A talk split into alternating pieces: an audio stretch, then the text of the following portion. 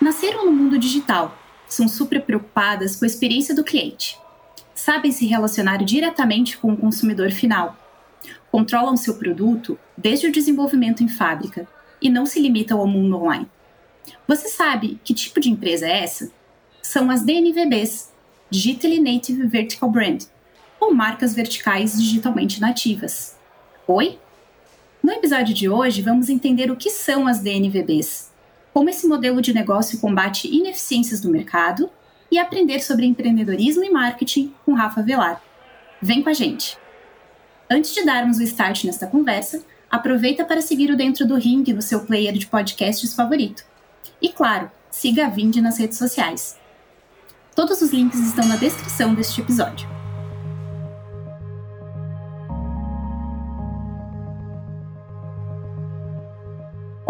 Meu nome é Juliana Spitalieri, sou coordenadora de marca e conteúdo aqui na Vind e estou como anfitriã Dentro do Ring. No episódio de hoje, vou conversar com Rafa Velar, empreendedor em série e fundador da Adventures Inc. Seja bem-vindo, Rafa. Obrigado, Ju. Um prazer estar com vocês aqui hoje. Rafa, então quero começar te agradecendo, né, pela sua presença, participação aqui no nosso podcast. E antes de tudo, eu quero abrir um espaço para você falar um pouquinho mais sobre Adventures, se apresentar um pouquinho, contar um pouquinho mais da sua história, né?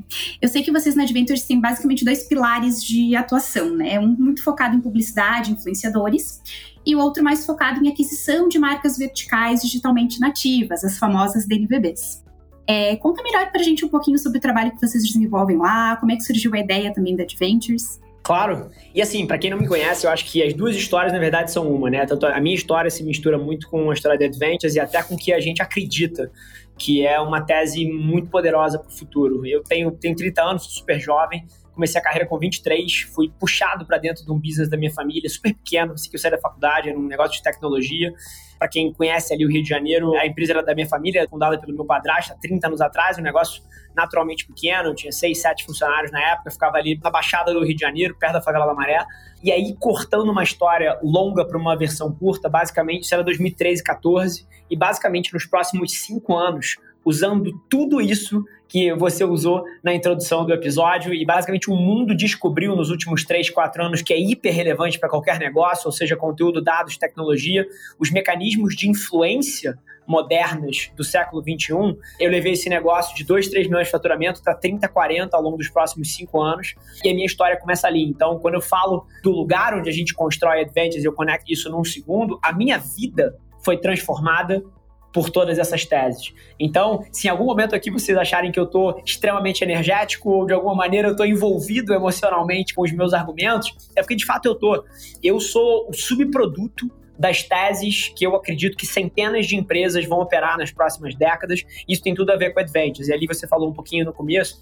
E Adventures, ela nada mais é do que uma plataforma moderna, onde a gente está construindo um dos maiores ecossistemas de marcas nativas digitais das Américas através de cinco pilares a criação de marcas, aquisição de marcas, investimento, aceleração e operação desses players nativamente digitais para que eles possam crescer de maneira exponencial, coisa que não seria possível sem o que a gente chama aqui dentro do nosso modelo de alavancas de valor. Então, basicamente é isso que a gente está fazendo. A gente quer transformar a Adventures no lugar de desejo dos empreendedores e empreendedoras brasileiros para que eles possam construir seus sonhos, para que eles possam acelerar o que quer que eles querem fazer no mundo moderno que cada vez mais líquido. É curioso, né? E aqui eu finalizo com uma frase que permeia tudo que a gente faz aqui na companhia. A gente opera tudo como se fosse parcial, né? Então, até a nossa tese atual de negócio, ela é parcial. A gente nunca acredita que a gente tenha a figura completa, porque o mundo hoje em dia muda numa velocidade sem precedentes. A gente não acredita num novo normal aqui na companhia, e sim numa sequência de não normais que desafiam todas as nossas projeções, todos os nossos planejamentos de longo prazo e a gente acredita que as marcas que vão vencer, elas se movem nessa nova velocidade da cultura e é um pouquinho isso que Adventures faz. Então acho que essa é a mistura aqui da intro de dois, três minutos na minha história e como é que isso se conecta com Adventures. Maravilhoso, Rafa. E bom você trazer isso, dessa sinergia né, entre vida e empreendedorismo de fato, né? Você respira esse resultado todo, né, do empreendedorismo já desde sempre. E não se preocupe em ser empolgado na sua fala, porque a gente também se empolga, tá? Vamos começar a falar um pouquinho então sobre as tais DNVBs, né? Essa sigla aí não tão misteriosa, mas trazendo um pouquinho até de contexto, né, de dado ali. A gente tem, segundo a Venture Capital Astela, né, o mundo ele tem se tornado cada vez mais propício para esse tipo de negócio e o Brasil aparece como um desses mercados, né? Um desses mercados mais dinâmicos e cheio de oportunidades dentro dessa área. Queria que você explicasse um pouquinho para quem está nos ouvindo essa questão de conceito das DNVBs, né? O que, que é isso? Por que, que esse modelo de negócio está em alta? Ou por que, que as empresas deveriam apostar neste modelo?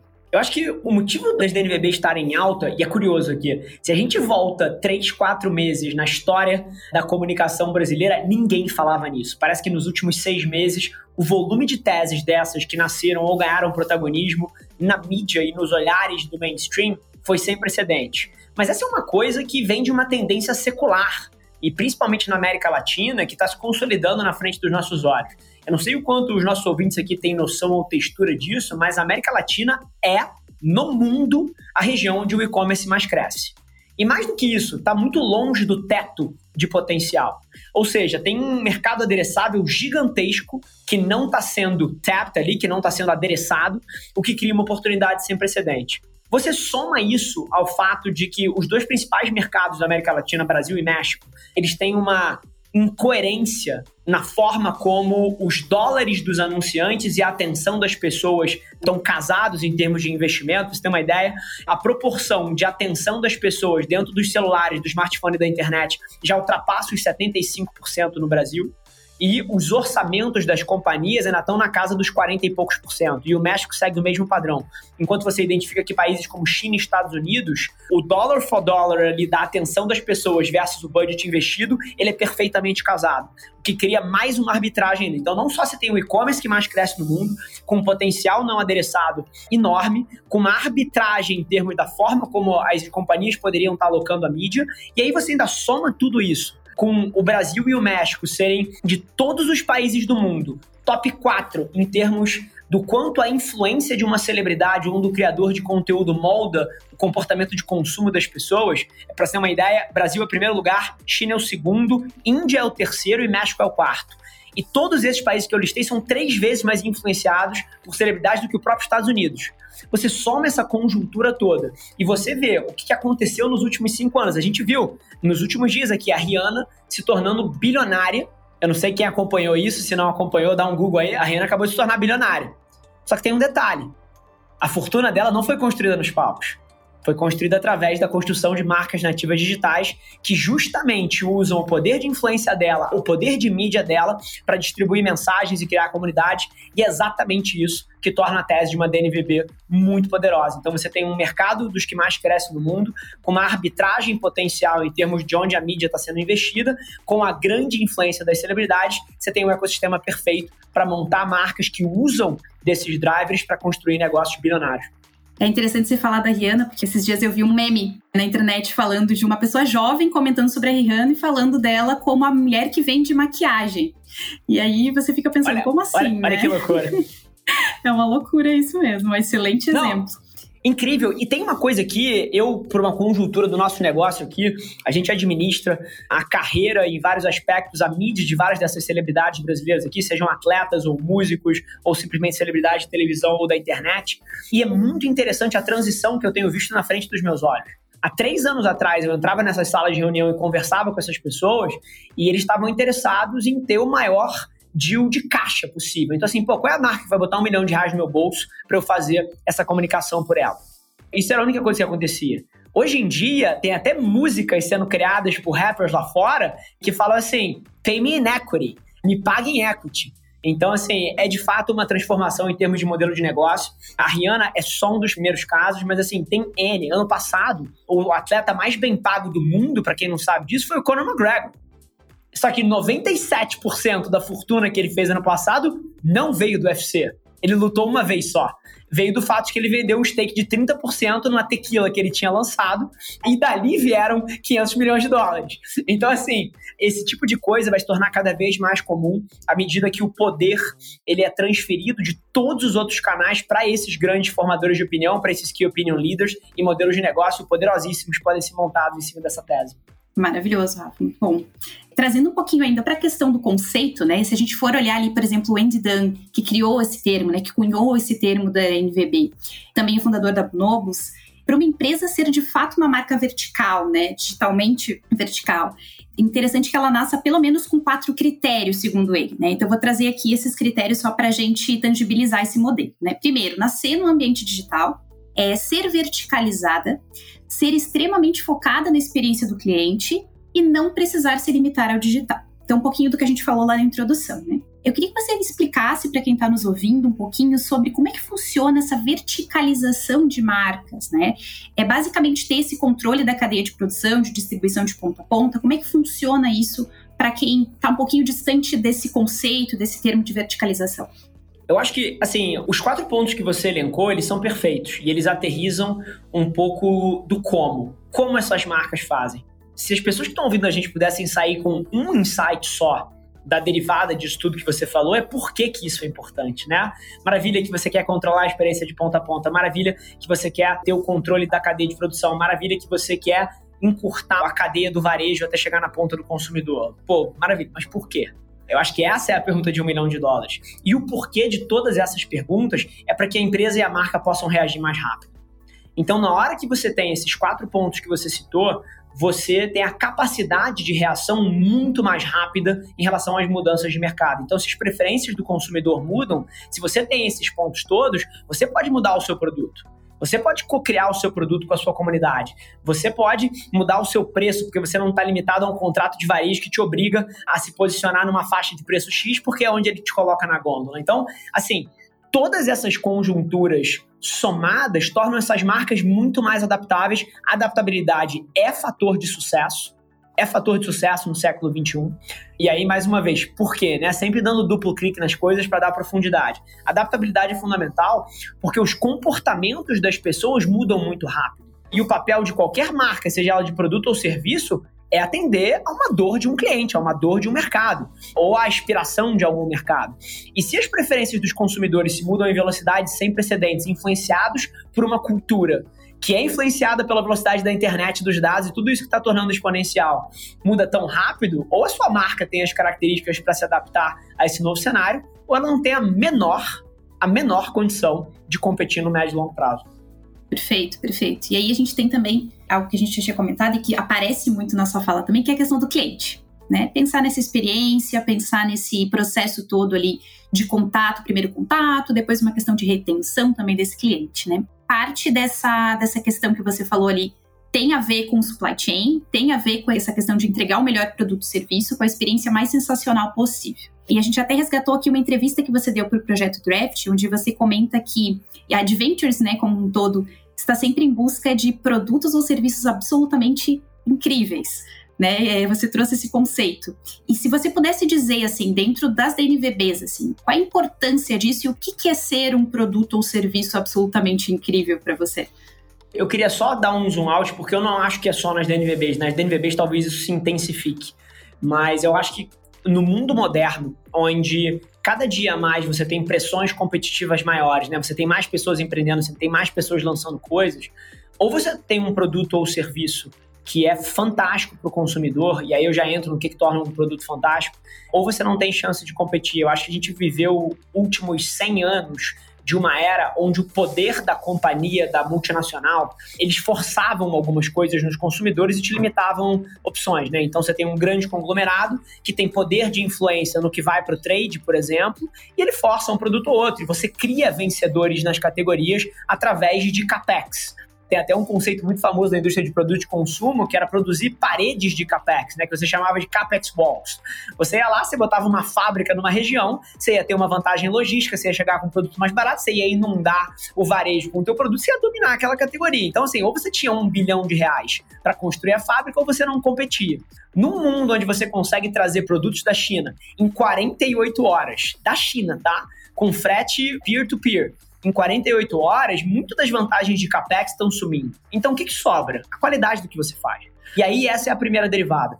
Mas indo um pouco além no conceito que você falou, no caso da Adventures, sendo super simplista, você tem basicamente duas coisas que moldam a percepção de valor que um consumidor tem no seu produto: um benefício funcional que é, eventualmente, pô, você quer comprar uma lente de uma câmera. Cara, é, essa lente de câmera, ela tem um ângulo, ela tem um tipo de curvatura, ela tem um tipo de qualidade, aquilo é um benefício funcional. Você vai comprar aquela lente, ela te entrega aquilo.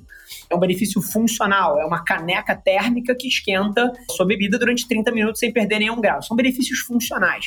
Isso é uma cerveja, transverizando aqui para produtos que as pessoas conhecem. Sei lá, a Ambev acabou de lançar a Michelob Ultra no Brasil, que é uma cerveja que tem menos de 70 calorias. Cara, é um benefício funcional. Você isso aqui sem guardamentos. Então são benefícios funcionais. Tem várias categorias que são construídas em cima de benefícios funcionais, porque as decisões de consumo são 100% moldadas em cima disso. Então, bons benefícios funcionais para certas categorias tornam um produto incrível para o consumidor. Do outro lado, você tem categorias que são construídas em cima de benefícios emocionais. Tem várias decisões de compra que a gente toma que não tem nada a ver com benefício funcional. Você pega o meu tênis aqui, eu tô com o Elephant Print da Nike, eu sou apaixonado por sneaker, tá? É, eu não queria um tênis. A maneira como eu tomei essa decisão não foi, ah, eu quero uma sola de 10 milímetros, eu quero um interior com o tecido tal, porque a minha pele é sensível. Não foram benefícios funcionais. Caceta, eu queria Nike. Eu nem sei por que, que eu quero Nike, entendeu? É, mas eu queria Nike. Isso é um benefício emocional. A Nike, ao longo do tempo, seja através de experiências de corrida, maratonas que eu fiz, Ironmans que eu fiz, ela teve presente na minha vida, seja no pé do Michael Jordan, quando eu vi o Last Dance ano passado, que é um dos melhores documentários sobre esporte, inclusive uma das melhores estratégias de venda já montadas na história, tá? A Nike nunca vendeu tanto tênis com nenhum comercial na história do que através de entretenimento no documentário do Michael Jordan. Mas isso é um benefício emocional. O posicionamento da Nike é if you have a body, you're an athlete. Se você tem um corpo, você é um atleta. Então, toda vez que você põe um Nike, você se sente um pouco atleta. Toda vez que você põe um Supreme, você se sente, cara, o rapper do momento. Então, vários dos benefícios que as marcas constroem são benefícios construídos em cima de benefícios emocionais. Então, dependendo da categoria, Ju, a sua marca vai ser um mix dos dois ou vai o pêndulo pender muito mais pro funcional do que pro emocional. Mas é isso que faz um produto incrível, é um produto que se encaixa exatamente no motivo de compra que o consumidor está buscando. Isso que você falou de conteúdo, né, é algo, enfim, que particularmente faz parte do meu universo e eu amo muito.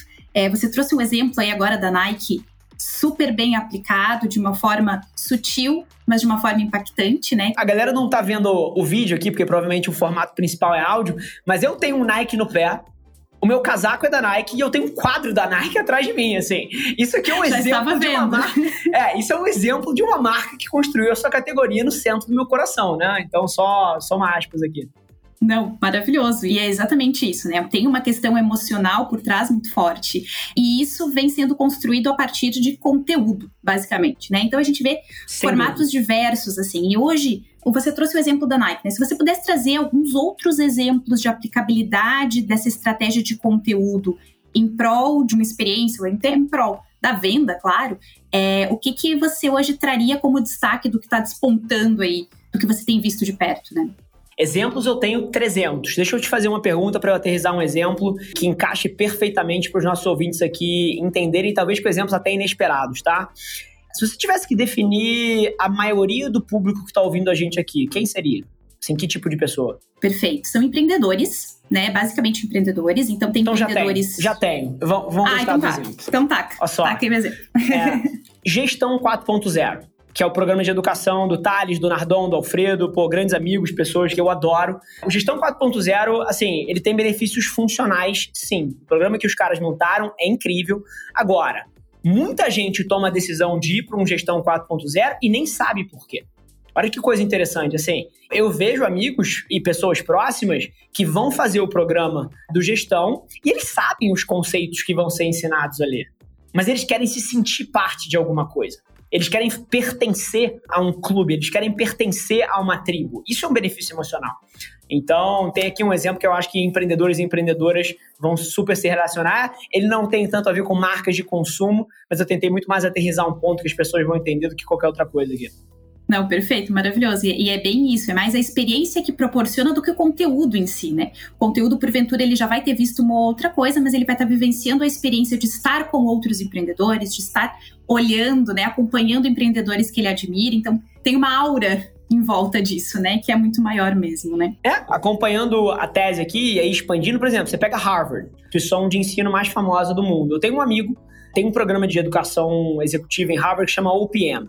O OPM de Harvard chama Owners and President Management Program, né? Programa para donos e presidentes e pessoas muito sêniores, é super seletivo. E o negócio custa 150 mil dólares para você fazer. Olha o que é uma marca que constrói muito bem a sua marca descolada de benefícios funcionais. Cara, o meu amigo achava que custava 50 e ele queria fazer. Quando ele descobriu que custava 150, não mudou nada na decisão dele. Ele nem afetou o processo decisório. Ele falou: ah, é 150? Ok.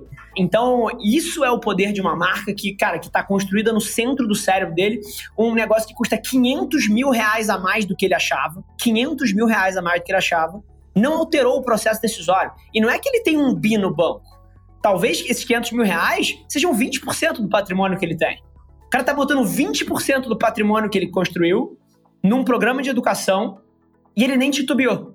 Então, aqui tem mais um exemplo, só continuando aqui na linha de educação, já que a gente já fez apparel, já fez educação. Vamos mais um aqui, por exemplo. Você pega a Kylie Jenner, que é uma das maiores celebridades, né, uma das Kardashians, filha da Kim Kardashian ali, ela lançou a Kylie Cosmetics alguns anos atrás, inclusive ano passado vendeu metade da Kylie Cosmetics para Coty por 600 milhões de dólares. Quando uma menina ou uma mulher compra algum artigo de beauty, de make-up, ou o que quer que seja as outras linhas de produto que a Kylie já lançou ali dentro, claro que ela quer que a base dela funcione de uma maneira XYZ, mas ela quer sentir uma Kardashian ela quer se sentir, cara, uma celebridade. Então é muito mais do que só um benefício funcional. Então, as categorias que têm benefícios emocionais muito fortes, elas, elas acabam tendo um descolamento de percepção de valor muito poderoso, o que cria oportunidades incríveis para os negócios terem mais margem, terem mais capacidade de escalar. Então, tem algumas diferenças. E aqui, por exemplo, conectando no Adventures, a Adventures ela é muito mais focada na construção de DNVBs de benefícios emocionais. Porque é aqui que a gente acha que uma grande celebridade brilha como canal de mídia. É aqui que a gente acha que as melhores categorias e os produtos mais incríveis que fazem história podem ser lançados. Então, aqui, só terminando de aterrizar o exemplo. Falando de DNVBs de novo, um pouquinho mais ainda, dessas diferenças, né? Do que, que é uma DNVB ou o que, que é uma empresa de um outro modelo. Assim. Então, para tangibilizar ainda mais esse conceito, é, eu trouxe aqui alguns exemplos né, de empresas hoje que trabalham nesse formato, como a Salve, a Maro, a LiveUp, e uma série de outras. Até gostaria que você trouxesse outros exemplos também para as pessoas começarem a se aproximar desse conceito, né? Mas também queria, Rafa, que você desse um overview para a gente, assim, de como que as pessoas não confundem essa marca que tem uma forte presença digital, e-commerce, por exemplo, de marcas que são de fato nativas digitais. Existe uma diferença nisso? O que, que isso significa na prática, assim, se a gente pudesse fazer essa diferenciação? Bom, eu acho que o primeiro ponto, Ju, é a verticalização do modelo, né? Não necessariamente porque você tem um e-commerce, você tem o poder da experiência inteira do usuário na sua mão. Então, essa é a grande diferença. Falando de outros exemplos, acho que você citou exemplos brilhantes brasileiros. A Salve é incrível, a Amaro é incrível, a LiveUp é incrível. E aí, completando esse portfólio, porque eu acho que tudo isso está muito nascente no Brasil, eu acho que o melhor lugar para a gente ter uma perspectiva do que, que o futuro nos reserva é, sem sombra de dúvida, os Estados Unidos, tá? E aqui, cara, a gente poderia passar o programa inteiro listando casos, mas você tem, cara, tanto o Conor McGregor com a bebida alcoólica que ele lançou, você tem a Kylie Jenner, que a gente já falou. Você tem a Rihanna, mais uma vez, que a gente acabou de falar com a Fenty. Você tem o Ryan Reynolds com a marca de gin dele, que ele vendeu por 610 milhões de dólares, pra você ter uma ideia. Você tem, cara, o Dwayne The Rock Johnson com a tequila que ele lançou, acho que é uma tequila, com quase certeza. Você tem a Jessica Alba com a Honest Company, que fez até IPO recentemente, inclusive. Então, assim, você tem N exemplos de marcas que estão se aproveitando e os Estados Unidos, sem sombra de dúvida, tem sido pioneiro nessa conexão. E aqui o motivo que eu acho que isso acontece, que é muito do papel da Advantage aqui no ecossistema brasileiro, é porque o ecossistema de celebridades e de aconselhamento dos modelos de negócio que as celebridades deveriam construir em torno da sua influência, nos Estados Unidos, está 100 anos na frente do Brasil. É por isso que lá é, sem sombra de dúvida, a estrela norte para todo mundo que quer olhar para esse tipo de modelo. E aqui na Vind, né, na empresa que promove o Dentro do Ring, né, a gente tem clientes dos mais diversos segmentos, né? Então, SaaS, clubes de assinaturas, educação, estética e outros, né? E a gente tem uma área específica aqui na empresa, que é a área de consultoria, uh, que justamente ajuda esses empreendedores a entenderem possibilidades de novos negócios, né? E caminha ao lado desses empreendedores, né, esses empreendedores clientes, no processo de transformação digital dos seus negócios, né?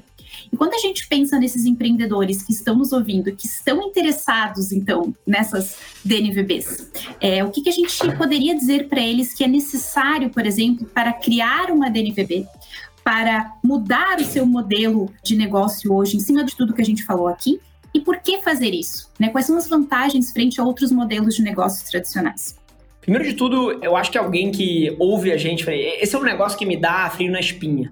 De alguma maneira, e eu vou explicar em um segundo, tá? Tem certas coisas que estão acontecendo no mundo moderno, seja pela proliferação dos canais digitais e pela maneira como a opinião é formada hoje em dia, as engrenagens de formação de opinião, que um dos meus maiores medos é que alguém ouça o nosso papo aqui e saia falando assim, caceta, eu preciso agora ser uma DNVB. Isso é um dos grandes erros que eu acho que as pessoas cometeriam. Isso tem acontecido em vários lugares, tá? Eu vejo empreendedores e empreendedoras incríveis que saem de um papo com um VC e falam assim: preciso virar site preciso virar software, seu software é o caminho, só tem software no mundo. E, cara, vamos parar a bola aqui no chão e vamos fazer as perguntas certas, vamos entender de fato o que, que o seu cliente espera, qual é a proposta de valor para o seu cliente que de fato entrega a melhor experiência e faça isso, né?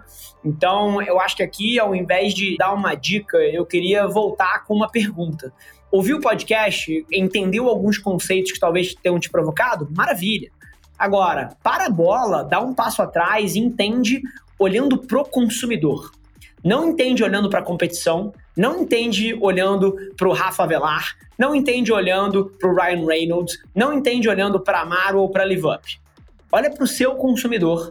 E se por acaso você entender que a melhor experiência de consumo e de relacionamento para ele vai ser você tomar algumas decisões de negócio baseado em certos elementos que a gente debateu aqui, do that.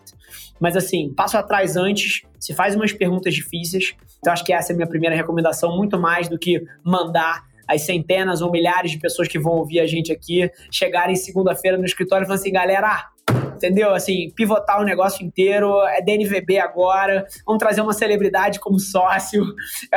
Eu acho que não é por aí, mas sem sombra de dúvida, todo mundo deveria se sentir provocado pela velocidade com que o mundo se move hoje em dia, pela necessidade de adaptação cada vez mais rápida, pelo papel da tecnologia que pode trazer escala para qualquer negócio é um desafio muito grande, né, Rafa?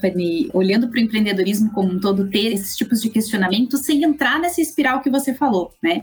De preciso seguir todas as tendências que aparecem, é, adaptar o meu negócio, às vezes não colocando o meu cliente, o valor do meu negócio à frente, e sim uma tendência né? Algo que vem dando certo para algumas pessoas, para algumas empresas, que sim está numa crescente muito grande, mas que às vezes não serve para o seu próprio negócio, né? Então é justamente esse encontrar a linha tênue ali, né, entre se apropriar dessas referências, entender como isso aplica no seu negócio e de fato aplicar e botar para rodar, né? E aí a gente entra muito nesses aprendizados de empreendedorismo, né? Eu acho que você tem muito a compartilhar conosco sobre esses fatores, né?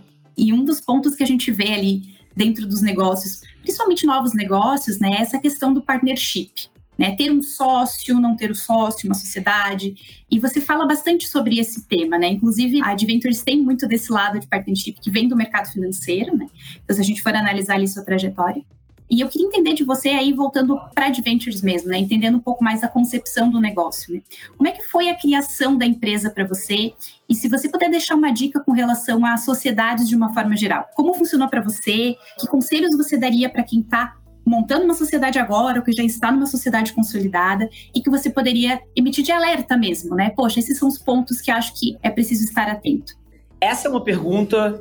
Essa sim eu acho que todo mundo deveria sair com um to-do list é, para segunda-feira chegar e talvez mudar alguma coisa na sua companhia, que eu queria dar um passo atrás, porque eu acho que o conceito de partnership, ele assim como a internet e a velocidade é, da formação de opinião, o conceito de partnership também mudou a minha vida, tá? Muito interessante, eu passei super rápido pelos detalhes da minha história na companhia da família. Fato é que ao longo daqueles cinco anos eu cresci o um negócio vertiginosamente, rapidamente, através de tudo que a gente debateu aqui. E eu tinha um grande incômodo porque eu era o número dois. E o meu padrasto era o CEO, era o fundador. E assim, mais uma vez, não que todo mundo aqui deva ser o CEO, deva ser o fundador, mas no meu caso me incomodava. Inclusive, eu acho que 99% das pessoas não deveriam começar empresas, tá? Eu acho que, que são poucas as pessoas que têm de fato o DNA e, e conseguem de fato ser feliz tocando um negócio em alto nível. Então, eu já deixo as minhas aspas aqui. Mas tendo visto que aquilo me incomodava e até no meu momento ali é o que me pareceu a decisão correta, eu queria abrir um negócio que era meu. Era um negócio ia ser 100% meu, inclusive chegou ao ponto, o negócio tinha o meu nome, o negócio chamava Avelar. É não só eu estava satisfeito no cap table ser 100% meu, mas meu nome tinha que estar nas letras da porta. E esse era o meu momento ali. Só que muito rápido, nessa trajetória, eu descobri que não era isso que eu valorizava de verdade. E na verdade eu estava confuso do que eu queria. E o que eu valorizava de fato era um ter pessoas que eram melhores do que eu, pessoas que me inspiravam e pessoas que me desafiavam todos os dias do meu lado. E o nome disso é sócio ou sócia. E ali começou a mudar muito a minha cabeça em relação a isso. E quando a gente lançou Adventures em dezembro do ano passado, isso estava no centro do negócio. Então, inclusive, por isso, um dos grandes motivos, não só porque o nome é muito melhor, né? Ad Ventures, Advertising Ventures e Adventures, Aventura é um nome incrível, mas muito mais o conceito por trás do meu nome sair da porta, porque chegou um ponto onde o que era antes o meu grande sonho, ter o meu nome na porta, começou a me incomodar. Porque eu virava para todo mundo dentro da companhia e falava assim, cara, essa empresa é nossa, essa empresa é uma sociedade aberta e quem senta na ponta é porque tem que ser o líder ideal para conduzir os outros sócios rumo à nossa visão. Eu falava isso todos os dias, aí chegava na apresentação, tinha o meu nome na porta. Então isso não é uma sociedade, isso é uma empresa de dono ou de dona. E, e aquilo começou a me incomodar o inverso. Eu queria tirar o meu nome da porta. E isso se casa super com o conceito da partnership, né? E para quem não é tão familiarizado nisso, uma partnership nada mais é do que um ambiente extremamente meritocrático, onde a companhia, o equity da empresa, a participação é uma função do valor que você agrega ali dentro. Então, quanto mais você agrega, mais da empresa você tem no longo prazo. Isso não é do dia para noite, isso não é, ah, eu fiz um puta projeto essa semana. Não, o que você fez nos últimos cinco anos? Então, é uma visão de longuíssimo prazo, mas onde ao longo do tempo, os grandes talentos que a gente tem aqui dentro, que agregam mais valor para os outros sócios e para a sociedade, vão cada vez se tornar sócios mais relevantes. Isso é uma partnership é uma empresa onde a empresa pertence aos próprios empreendedores que estão ali dentro e não a um dono ou qualquer outro tipo de estrutura. Então, esse é o grande conceito. E por que, que isso é fundamental e por que, que isso mudou a minha vida?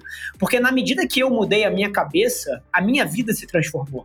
E seria impossível a gente estar tá chegando onde a gente está chegando sem esse conceito, porque usando, eu não chamar nem de metodologia, mas essa filosofia de vida que é uma partnership, a gente foi capaz de atrair pessoas incríveis que são absolutamente relevantes para o negócio hoje e para o futuro. Aqui eu conecto um pouquinho o conceito da partnership mais com a minha história e eu dou uma dica para todo mundo que está ouvindo a gente. E aqui não tem resposta certa, tá? Cada um tem que entender o que é relevante para si. O motivo que a partnership é hiper relevante para mim é porque eu não quero ter o maior pedaço do bolo. Eu quero ter o maior bolo. Advantage é sobre a construção de um império nos próximos 20 anos em cima das nossas teses. Eu não quero ser dono de 100% de uma coisa pequena ou média. Eu quero ter uma participação proporcional ao meu valor, e aqui eu me garanto, no negócio que é o maior possível. Então, cada decisão que eu tomo é sobre crescer o bolo. Então, se você quer ser o dono ou a dona da empresa, cara, não faça uma partnership, seja dona de 100% do teu negócio pequeno. Agora, se você quer dominar o mundo, leve muito a sério a ideia de que você vai precisar de sócios ou sócios incríveis ao longo dessa jornada. E aqui eu finalizo falando um negócio que é empreender é um ato absolutamente irracional, tá? Assim, empreender não faz sentido. Se você for ponderar o risco, retorno, o custo afundado emocional e tudo que você passa, assim, essa conta não fecha. Ela não fecha. Agora, o que, que faz tudo fazer sentido? as pessoas que compartilham essa jornada com você. Então, para você que está ouvindo a gente aqui, se você está pensando, cogitando abrir um negócio, considere fortemente buscar uma ou duas pessoas para compartilhar essa jornada com você, porque torna tudo não só mais fácil, como melhor, mas mais do que isso, tem mais ROI, tá? Então, se o seu objetivo é dominação mundial, tem ROI você ter sócios incríveis. Então, acho que esse é um pouquinho da filosofia. Maravilhoso, maravilhoso, Rafa. Muito inspirador isso. E realmente é um desafio, né? A sociedade ela é um desafio, mas ela é uma aposta que vale a pena, né? Então acho que fica aí a dica para quem está nos ouvindo mesmo de ou repensar, né, o formato como tem hoje a sua sociedade ou quem sabe fazer uma sociedade de fato para criar novos negócios. E aproveitando então, já você está puxando essa questão histórica até da construção da empresa, de experiências anteriores da sua vida. Vamos voltar um pouquinho para sua formação. Né? Você é formado em economia. E eu acho que isso. Ou não. Hã? Tô brincando. Ah, Ou meu não. Deus. Ai, meu Deus. eu já ia dizer que isso joga muito a seu favor na hora de pensar e negociar aquisições também, né? Tem uma expertise, uma bagagem acadêmica ali também, mas muito vivencial, muito empírica, de fato, né?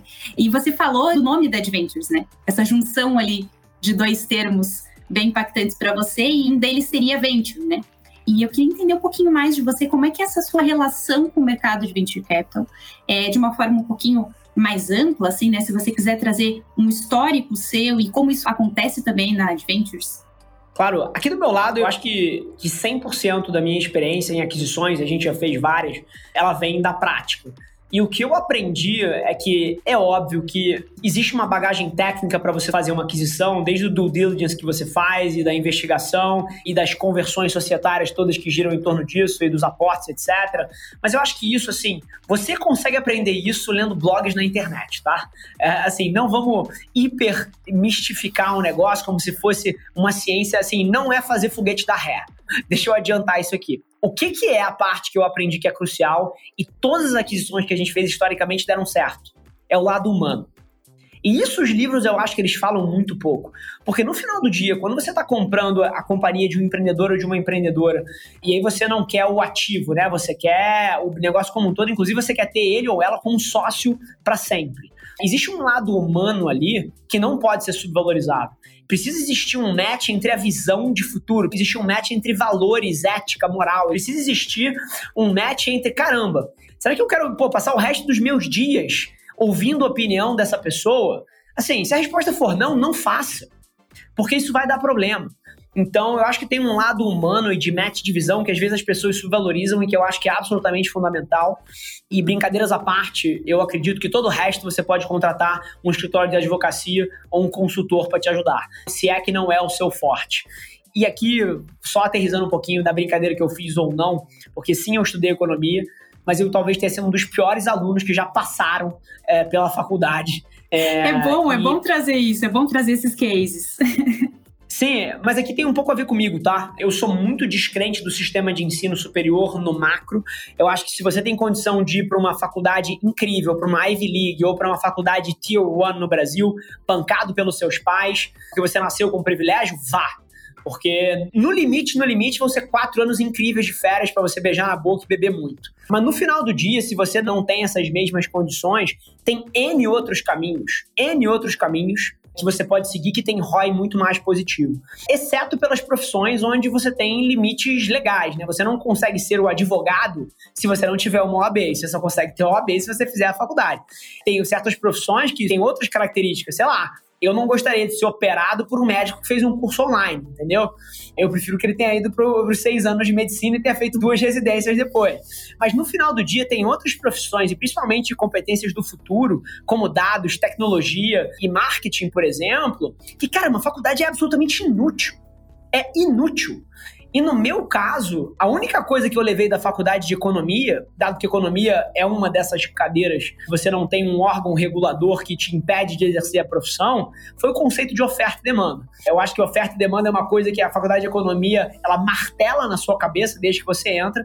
Para quem não conhece, oferta e demanda é basicamente é uma lei de mercado que dita o preço das coisas. Então, assim, o valuation do seu round de investimento, ele vai ser definido por oferta e demanda quanto menos slot de cap table você quer abrir e mais pessoas querendo entrar, maior vai ser o seu valuation. O preço do pão na padaria é regido por oferta e demanda. Quanto menos pão tem e mais pessoa quer comprar pão, mais o padeiro vai poder subir o preço.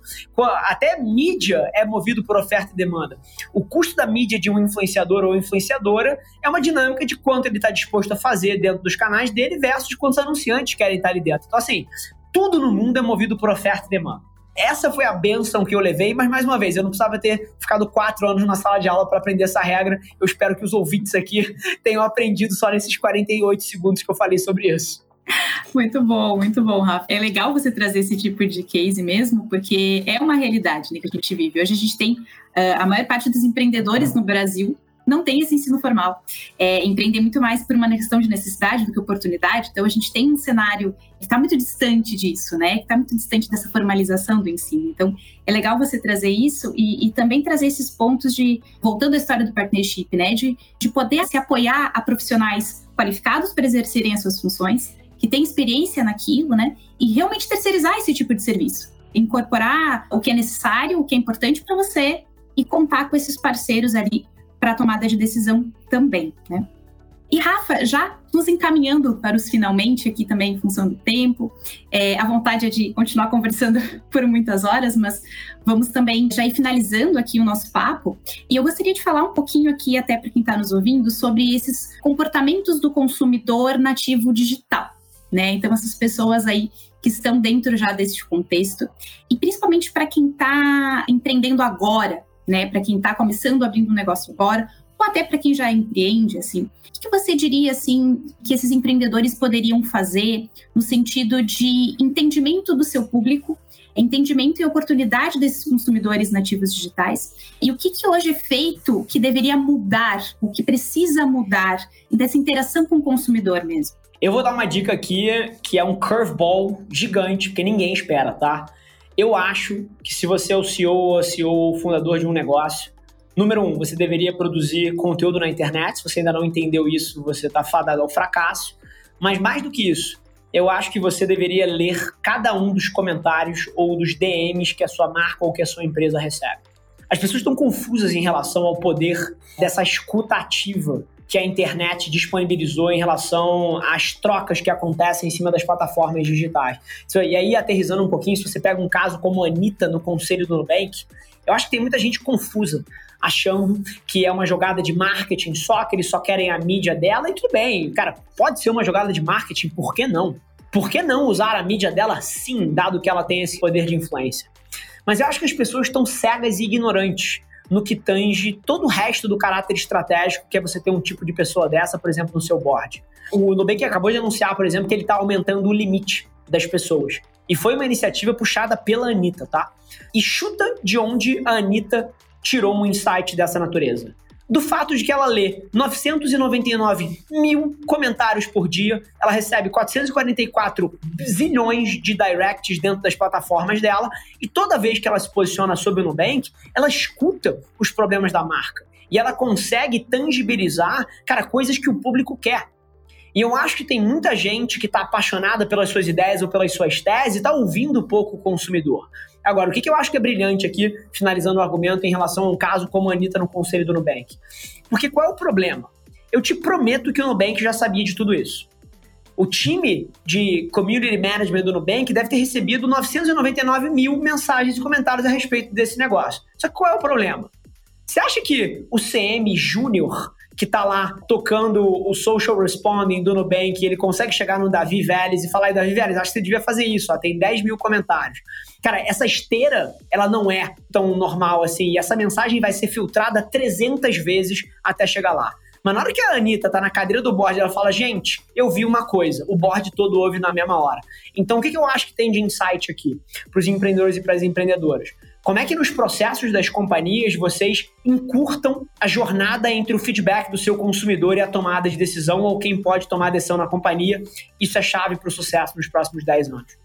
Perfeito, Rafa. tem vários pontos aí, né, de estímulo a esse retorno, esse pedido de feedback do cliente, né, que às vezes vem espontaneamente, sim. É, nesse caso do Nubank, muito provavelmente houveram milhares de comentários espontâneos. Quando você tem um negócio menor, de pequeno porte, né, às vezes você precisa estimular que esse feedback apareça de alguma forma, né. Então você tem que incentivar daqui a pouco o pessoal do time de CS, CX ou até o vendedor mesmo de balcão a perguntar a questionar essa experiência e até a repensar um pouco desse processo, mas isso precisa, claro, escalar, porque muito provavelmente o poder de decisão não vai estar na mão dessa pessoa, né? Então é necessário ter esse contato. 100%. Essa escala de feedback, e isso precisa acontecer de uma forma constante, né? Uma coisa é você pedir o feedback, você ter esse feedback, ter esse retorno, porventura esperar um outro, enfim. E outra coisa é você pedir isso e fazer isso de uma forma constante, levantar dados, métricas a respeito e tomar decisão. Né? Então, excelente dica que você traz aqui para quem está nos ouvindo e estimular de fato né, quais são esses canais Quais são esses feedbacks que você precisa pedir para o seu usuário? Ou até acompanhar um pouco dessa jornada dele, às vezes sem pedir esse feedback, né? Mas entender como ele está usando seu produto, seu serviço, como aquilo está agregando valor de fato para ele. E até se surpreender um pouco nesse, nesse processo, né, Rafa? Às vezes a gente descobre que o, o usuário está utilizando o nosso produto ou serviço para uma coisa que a gente nem imaginava, é, com um propósito que a gente nem imaginava, e a gente acaba descobrindo aí outras ideias, né, de negócio, rentabilização, enfim. Então, muito bom, muito bom.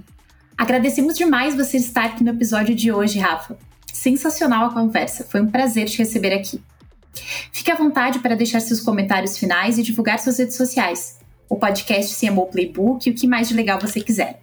Boa, Ju. Mais uma vez, obrigado pelo convite. Adorei estar aqui com vocês. Para quem quiser acompanhar um pouquinho do meu ponto de vista em outros lugares, é Avelar Rafa, Avelar com dois L's, Rafa com PH, em todas as redes. Sim, a minha mãe me fudeu nessa, porque toda vez que eu venho num podcast como esse, ninguém entende nada do meu arroba, porque ele é cheio das nuances. Mas joga Rafa Avelar, em algum momento você vai descobrir, vai ser um prazer te ter por lá. Muito obrigada por acompanhar a gente até aqui. Se você quer saber mais sobre marketing digital e modelos de negócio, Conheça o blog da Vindi e o nosso canal exclusivo no Telegram. Todos os links estão na descrição deste episódio. Além disso, é importante sabermos o que você achou do papo. Fique à vontade para mandar um e-mail para marketing@vindi.com.br com o seu feedback. Vale lembrar que o Dentro do Ring é um podcast quinzenal. Então, logo voltaremos com um novo episódio fresquinho na sua plataforma favorita de podcasts. Conte com a Vindi para vender mais e receber sempre.